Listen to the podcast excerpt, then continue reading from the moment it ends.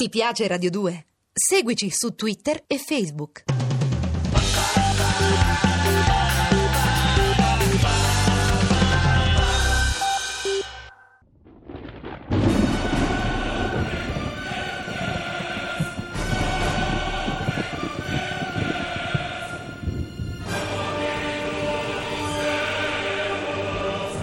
La furia di Eimerick. Sceneggiato in 30 puntate di Valerio Evangelisti. Con Luca Biagini e Pietro Bontempo. Regia di Arturo Villone. Quarta puntata.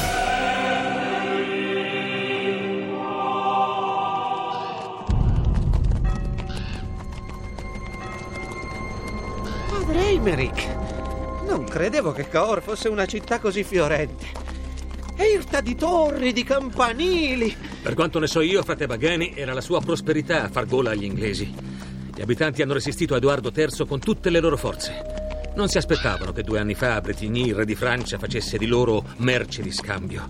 L'idea di una dominazione straniera li spaventava. Tutti i loro commerci erano con le province francesi. Poi hanno dovuto rassegnarsi. Molto a malincuore, frate Raniero. Si sono ribellati più volte. Stentavano a credere che il re Giovanni il Buono potesse aver tradito la loro fedeltà. Non so quali siano adesso le condizioni di Cahors. Lo scopriremo tra breve. Ma quel soldato inglese là sul ponte ci fa dei segni. Ci indica di passare.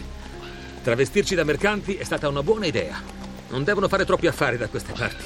Se ci fate caso, a parte due carretti di contadini, siamo i soli visitatori. Questo fiume è molto largo. Come si chiama? Credo Lot, frate Pedro. Ma ecco la porta della città. Vedremo di persona come la corona d'Inghilterra tratta i suoi nuovi sudditi. Mai vista tanta sporcizia. Nell'occupare la città gli inglesi devono avere prima otturato le fogne. Beh, Londra è nota per avere mille volte più pulci che abitanti. Si vede che nelle terre di cui si impadroniscono portano i loro usi e costumi. Del resto Edoardo III più che un re è il capo di una nobiltà rissosa e indipendente dalle abitudini banditesche. Guardate quanti mendicanti ci sono in giro. Ogni angolo di strada ne siedono interi gruppi. Sì, Cahors ha l'aria di essere davvero in rovina. Però quegli accattoni sono proprio bizzarri. Occhi febbricitanti, piaghe purulente, anatomie contorte. Né la miseria né gli inglesi possono averli ridotti così. La malattia dunque. Sì, sì, ma quale malattia? Venite, avviciniamoci un poco a quel ragazzo che se ne sta tutto di sghimbescio, avvolto nel suo mantello. È scappato via. Guardate come corre in modo strano. È più simile ad un animale che ad un uomo. Eppure è velocissimo. Inutile inseguirlo. Chissà cosa temeva. Era un mendicante ma dignitoso. Aveva paura che gli facessimo l'elemosina. No, no, deve averci riconosciuti per stranieri. Certo che un comportamento del genere. Ma questa è la città delle urla. E quella donna laggiù che urla. Bene, ha motivo. Un soldato inglese la tiene per le braccia mentre l'altro le alza la sottana. Vogliamo intervenire, magista? No, non abbiamo interesse ad attirare l'attenzione degli inglesi. D'altra parte immagino che scene del genere qui siano quotidiane. La gente non reagisce nemmeno. Vabbè. Venite, allontaniamoci. Queste strade sono troppo affollate.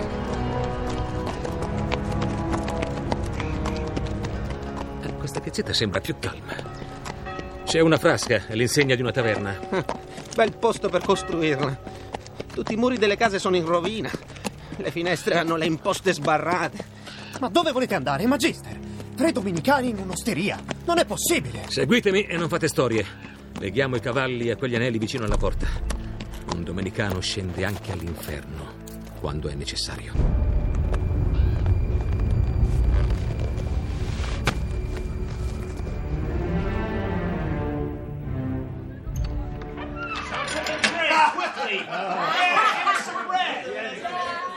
Si direbbe che tutta la Cahors non moribonda si sia riversata qui. Per fortuna i soldati inglesi sono pochi. Silenzio, frate Pedro. Evitate uscite del genere. Amici, sediamoci a quel tavolo libero. Benvenuti, messeri. Siete qui per mangiare o per bere? Per tutte e due le cose. Portaci del pane, del formaggio, del vino e della carne. Meglio se di porco. Purtroppo non vediamo carne da quando sono venuti Da quando Caora è cambiato. Basteranno pane, vino e formaggio, purché aromatico al punto giusto. Lo intingiamo nell'acqua di rosa. Quella almeno ce l'hanno lasciata. Bene, signori, sarete subito serviti. In effetti, sugli spiedi del caminetto non c'è altro che pollame dalla rifrolla. Ma, ma che avete, frate Raniero? Siete pallido come un cadavere. Si direbbe che stiate male. Guardate, guardate là. Evitate di indicare, vi prego. Io comunque non vedo nulla di speciale. Credo, Magister, che frate Raniero alluda a quel soldato inglese che sta accarezzando il seno di una prostituta. E beh, evidentemente il nostro amico non ha dimestichezza con le taverne. Qui è pieno di donnacce. Magister, in questa osteria regna l'immoralità più sfrenata. Sì, sì, lo so meglio di voi, frate Raniero. E tuttavia dobbiamo rimanere qui. Guardatevi bene intorno e soprattutto evitate di chiamarmi Magister.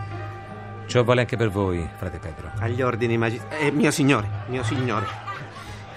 Io temo però che il nostro Raniero si prepari a una nuova sofferenza. Vedo una prostituta che viene proprio dalla nostra parte. Alquanto prosperosa, direi. Era inevitabile. Forse ci può essere utile. Lasciate però che sia io a condurre la conversazione. Siete mercanti, vero? Non cercate altri piaceri oltre al cibo. Io non posso, non posso tollerare. Tacete voi! Perdona il mio amico che è stanco per il viaggio. Come ti chiami? Matilde, posso sedermi qui con voi? Certo, certo che puoi. Matilde è un nome bellissimo. Bello quasi quanto te. Voi sì che avete l'occhio fino e siete anche il più bello del gruppo. Non come quello lì che sembra che sta per svenire. Voi dite che è stanco per il viaggio. A me sembra che non ha mai visto un paio di tette in vita sua. E forse quelle della mamma, ma sono state le ultime. Donna, invece di parlare, copriti il petto. Non riuscirai a indurmi in tentazione. Io sono un buon cristiano. Ehi, bello, guarda che sono anch'io cristiana. Per i cristiani veri lo spirito è tutto e il corpo è nulla. Così ne facciamo quello che vogliamo. Taci, taci, vendila! Tu bestemmi! Non fare caso al mio amico, Matilde, lo vedi? È un povero fanatico. Sono molto contento che tu sia con noi. È raro trovare una ragazza bella come te che si intende di religione. Ma io non ne capisco niente di religione. Oh, sì, sì. Hai appena detto cose molto profonde. Non dirmi che le hai imparate dagli uomini che frequenti. No, tutto quello che so l'ho imparato dai frati di Legiuni. E chi sarebbero mai questi frati? Mm, vi credevo muto. Non siete bello come quel signore lì. Però avete una faccia che mette allegria. Ve l'hanno mai detto? Anche troppe volte. E non ho mai capito se sia un complimento, una consolazione oppure un insulto. Eccovi il pane, una caraffa di vino e dei pezzi di formaggio. Serve altro? No, no, nient'altro. Abbiamo trovato compagnia.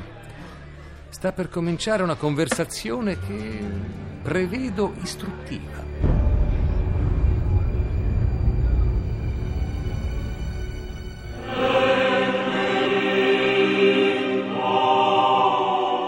Abbiamo trasmesso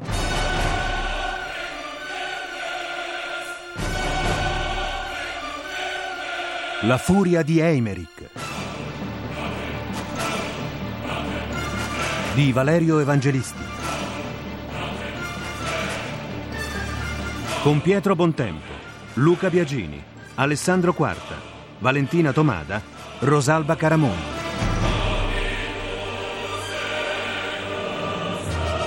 Musiche originali di Alessandro Molinari. Consulenza musicale Marco Pons de Leon. A cura di Vissia Bacchieca. Regia di Arturo Villone. Posta elettronica sceneggiato chiocciolarai.it